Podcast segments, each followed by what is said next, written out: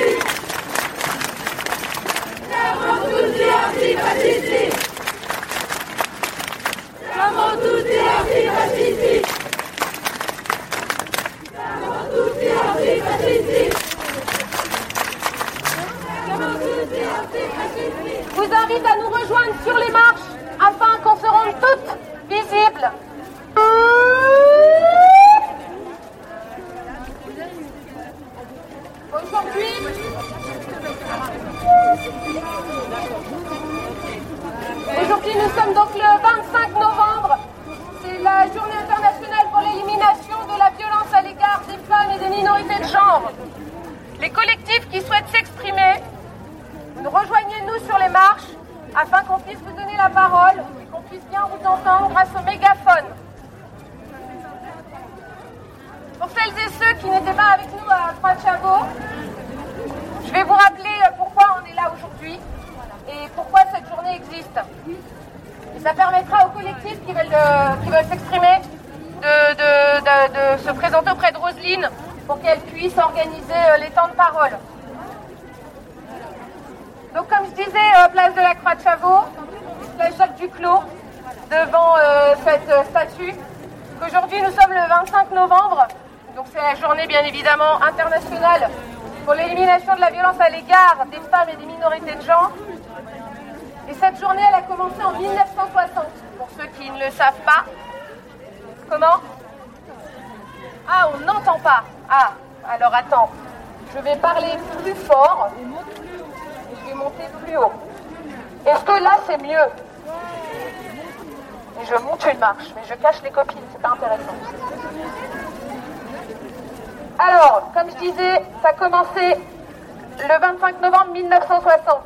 suite à l'assassinat des sœurs Mirabal, Patricia, Maria Teresa et Belgica Adela, qui étaient des militantes politiques dominicaines et qui étaient vivement euh, contre le, dictateur Rafael Trujillo. Et ils ont été assassinés. Euh, euh, et, donc, ce fut la, cet assassinat c'était la principale raison qui a conduit la République dominicaine à proposer cette journée de lutte contre, la violence faite aux femmes. En 1993, rapprochez-vous sinon, mais là je crois que je vais hurler, ça va le faire. En 1993, l'Assemblée a adopté la déclaration sur l'élimination de la violence à l'égard des femmes qui a défini le terme violence à l'égard des femmes. Tout acte de violence dirigé contre le sexe féminin et causant ou pouvant causer aux femmes un préjudice ou des souffrances physiques, sexuelles ou psychologiques, y compris la menace de tels actes la contrainte ou la privation arbitraire de liberté, que ce soit dans la vie publique ou dans la vie privée. En 1999, toujours l'Assemblée générale des Nations unies a proclamé le 25 novembre comme journée internationale. Et bien évidemment, l'ONU a invité à sensibiliser les gouvernements, la société en règle générale, pour organiser des activités pour sensibiliser le public à cette triste réalité, les violences sexistes et sexuelles. Il y a deux ans, le collectif Nous Toutes a rassemblé, donc le 24 novembre 2018, a rassemblé plus de 100 000 personnes. Et en 2019, le 24, 24 novembre pardon, 2019, a rassemblé plus de 150 000 personnes pour faire entendre cette voix, pour faire entendre cette lutte qui était trop oubliée, trop euh, mise à l'écart. Car nous avons notre voix contre les femmes et nous avons le droit nous avons le droit de ne pas subir de violence, bordel. Il est se mobiliser, il est important de diffuser ce message, mais pas que de le diffuser. Il faut aussi agir. Agir et lutter contre les comportements sexistes, contre la phrase sexiste du collègue au boulot, contre la phrase sexiste de l'oncle dans la famille, contre la phrase sexiste du grand frère, celui qui se permet d'avoir une autorité, d'avoir un comportement dominant. Il faut agir. Il faut lui dire stop, leur dire stop, leur dire c'est fini. Tu ne décideras plus pour nous. On est libre, les meufs. On est libre.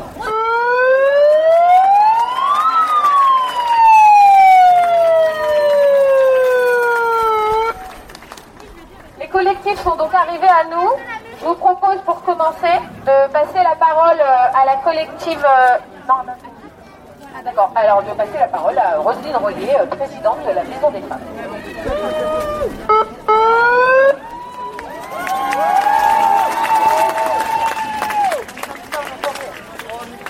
Bonsoir. Nous sommes là encore ce soir, en 2020, pour dire qu'on est contre les violences, toutes les violences faites aux femmes. C'est la dernière fois. En 2021, tout va bien.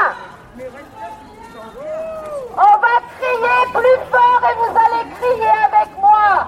Non, violence, non. Non. On ne doit plus crier contre les violences. Elles doivent s'arrêter. Il n'y a aucune raison, aucune, euh, aucun élément physique, psychique, sociologique, étatique qui permet que les femmes soient moins considérées que les hommes.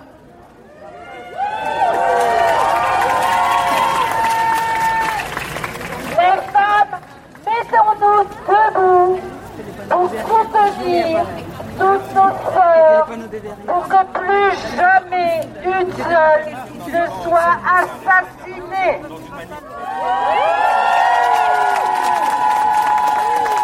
Plus jamais une femme harcelée. Ni dans les bus, métro, ni au travail, ni dans nos maisons. Aujourd'hui, il est très difficile, excusez, j'arrivais pas à crier plus fort. Il est très difficile pour une femme de sortir du cycle de violence. Parce que d'abord, toute la société patriarcale encourage les violences ou bien ne, les, ne lutte pas, ou bien ne donne pas les moyens aux femmes de réagir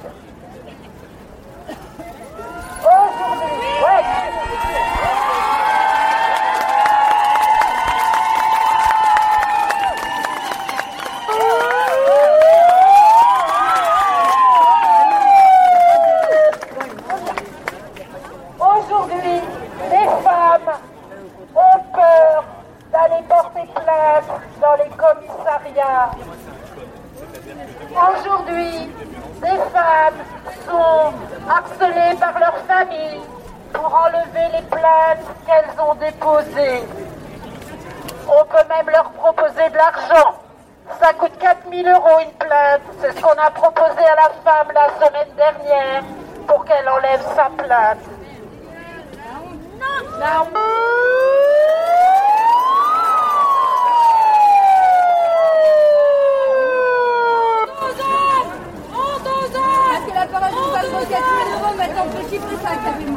Aujourd'hui, une femme qui veut quitter son compagnon, mari, conjoint ou autre violent ne trouve pas de logement, ne trouve pas d'abri, n'est pas mis à l'abri en urgence pour échapper aux violences. Aujourd'hui, les lois privilégient les hommes parce que ils ont leur nom sur le bail du loyer, parce que il faut déposer la plainte, aller aux UMJ qui sont à trois bus de Montreuil, il faut aller au commissariat, il faut aller jusqu'à la justice et après, si la plainte n'est pas classée sans suite, peut-être qu'il y aura un procès. Et quand il y a un procès, il y a des non-lieux. Il y a des non-lieux. Alors que tous les voisins ont dit et redit et témoigné des violences. Ça ne va pas.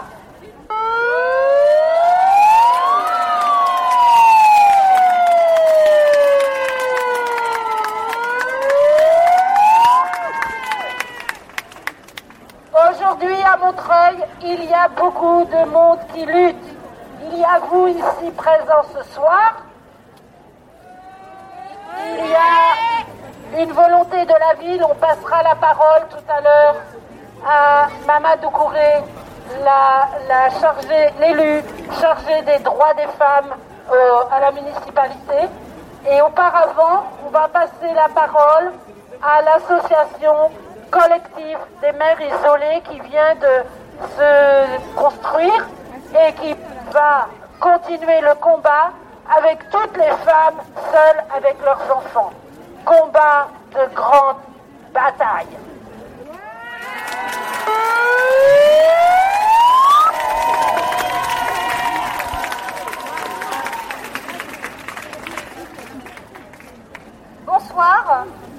Alors, on représente donc la collective des mères isolées.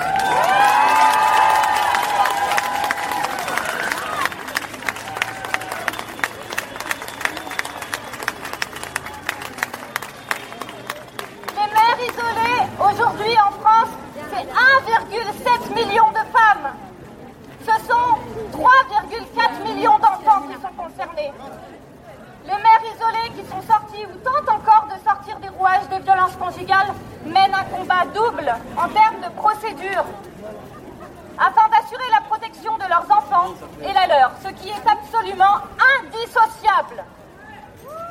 Tout d'abord, dans ce véritable parcours de combattante, il y a l'énergie et le courage qu'elles trouvent en elles pour réussir à aller déposer plainte. La plainte est un des leviers que la République met à portée de chaque concitoyen et chaque concitoyenne. La police, la gendarmerie a le devoir de prendre les plaintes et c'est la loi qui le dit. L'article de loi 15.3 du Code pénal les y oblige. Notez-le.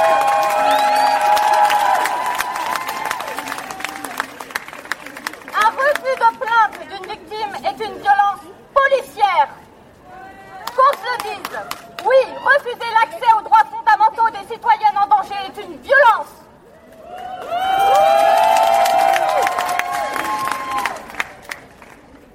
Nous, ex- nous exigeons l'application de la loi par ses agents dépositaires de l'autorité publique. Enfin, nous exigeons également le respect de l'impartialité et d'un véritable travail d'investigation dans le cadre des enquêtes que mènent ces agents. Lorsque ce n'est pas le cas, les conséquences pour les suites sur le chemin du droit sont dramatiques. 80% des plaintes pour violences conjugales sont classées sans suite. 80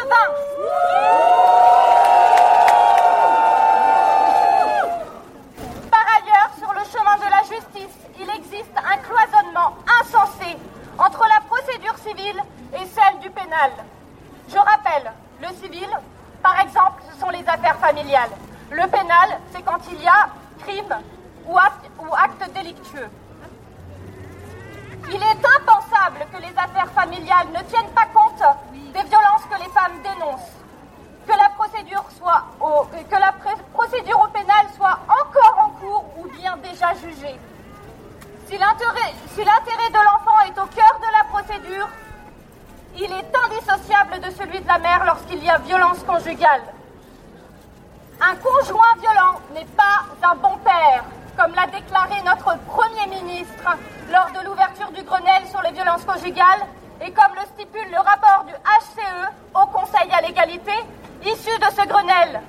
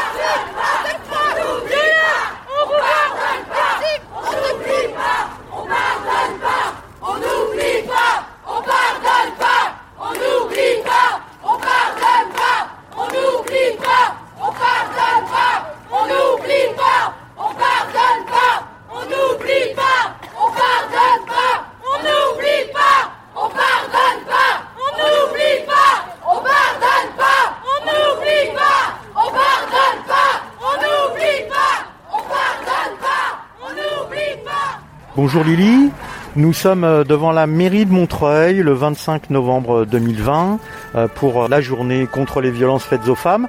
Pourquoi c'est important d'être là pour toi? Alors pour moi, c'est important d'être là ce soir et aujourd'hui parce que c'est important de soutenir l'égalité, la cause des femmes euh, dans cette société et dans ce pays. Il faut savoir qu'il y a encore énormément de difficultés et de choses terribles dans le monde du travail ou dans le monde social pour les femmes. Il y a énormément de chiffres qui montrent beaucoup de femmes tuées par les coups de leurs conjoints, notamment cette année. Donc euh, nous, on milite tous les jours. Nous faisons partie d'associations aussi, notamment pour toutes et la Maison de la Femme à Montreuil. Et c'est important de leur montrer qu'on est là, qu'on continue le combat, qu'on est toutes solidaires et qu'on n'abandonnera pas. Et que, voilà, quoi qu'il arrive, on ne pourra pas nous faire taire. et nous continuerons jusqu'au bout. Bah, c'est bien pour ça qu'on est là et de montrer au patriarcat que euh, les femmes elles sont solidaires entre elles et qu'elles luttent et qu'elles ne laisseront pas faire. Exactement. Et le message principal est la sororité. Voilà, nous sommes ensemble et lorsque nous sommes ensemble, nous sommes plus fortes. Et euh, c'est important d'être euh, toutes présentes ensemble aujourd'hui pour pouvoir porter ce mouvement aussi pour toutes les femmes de ce monde, puisque on le dit aussi et on le dira jamais assez. Et voilà, donc tout ça, c'est important. Et voilà, on lâchera, on lâchera pas l'affaire. ok, merci Lily. Bah, en tout cas, Radio Ems, à vos côtés, avec la coprésidente Léo. on est là, on est à vos côtés, on vous soutient. Merci. Merci.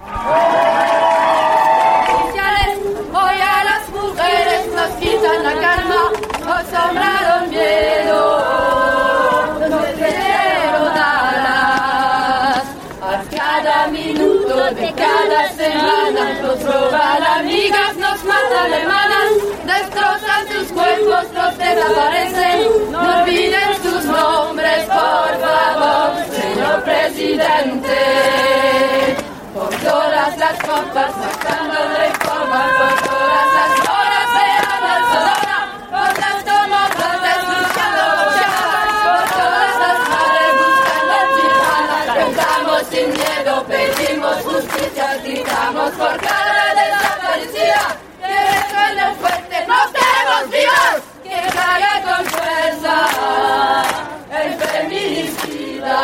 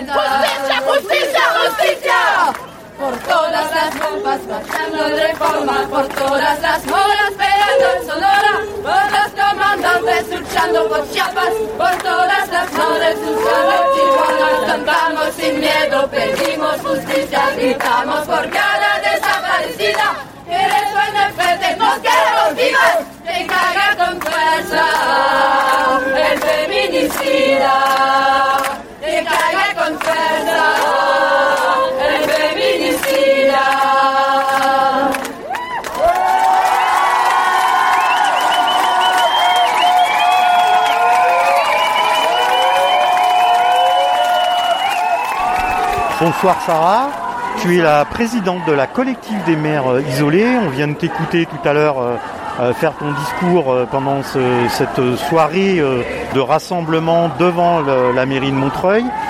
C'est quoi l'importance pour toi d'être présente ce soir et d'avoir porté ce discours? Bah, Tant qu'il tant le faudra, on sera féministe. Donc tant, tant qu'il le faudra, on se rassemblera les 25 novembre et les 8 mars. Le problème, c'est que, en fait, le 25 novembre, c'est tous les jours de l'année, c'est chaque seconde, c'est chaque, euh, chaque heure. Donc, euh, c'est un combat qui euh, qui est pas forcément visible les autres jours de l'année, mais qui est tellement réel que le 25 novembre, on en profite pour un peu plus crier, un peu plus donner des chiffres. Et, et voilà, et, je sais pas, et dire qu'on en a marre, putain de merde. là, on, vient de compter avec euh, quelqu'un juste à côté. Il y, a, il y, 250 personnes à peu près euh, ce soir. Et euh, tu as rappelé tout à l'heure, voilà, à l'instant, l'importance d'être rassemblé. Est-ce que tu trouves que c'est suffisant 250 sur Montreuil? Bah, en fait, je suis pas étonnée qu'il y ait un super rassemblement sur Montreuil parce que c'est culturel chez Montreuil. les Montreuillois, les sont quand même des gens très solidaires. Euh, et je, suis certaine que dans les autres territoires, les autres villes, euh, ils se sont aussi très très rassemblés fortement malgré le confinement. Donc je trouve ça beau, mais euh, le truc c'est que c'est pas à ça que je vais évaluer l'avancée du combat. Je l'évalue par des actes concrets de la part des, des institutions, par le recul des violences faites aux femmes. Pour moi, c'est les chiffres qui vont parler. Euh, c'est quand euh, j'aurai moins de femmes au téléphone qui me disent qu'elles sont en train de vivre euh, de la part de leur ex ou de leur conjoint, de la part de la police, et ainsi de suite, quoi. Oui, comme tu le disais tout à l'heure, c'est aussi de la responsabilité des élus de la République. Voilà, quand on veut être un politique, quand on veut être élu, ben on, a le pouvoir d'agir et, et, on a la responsabilité de d'une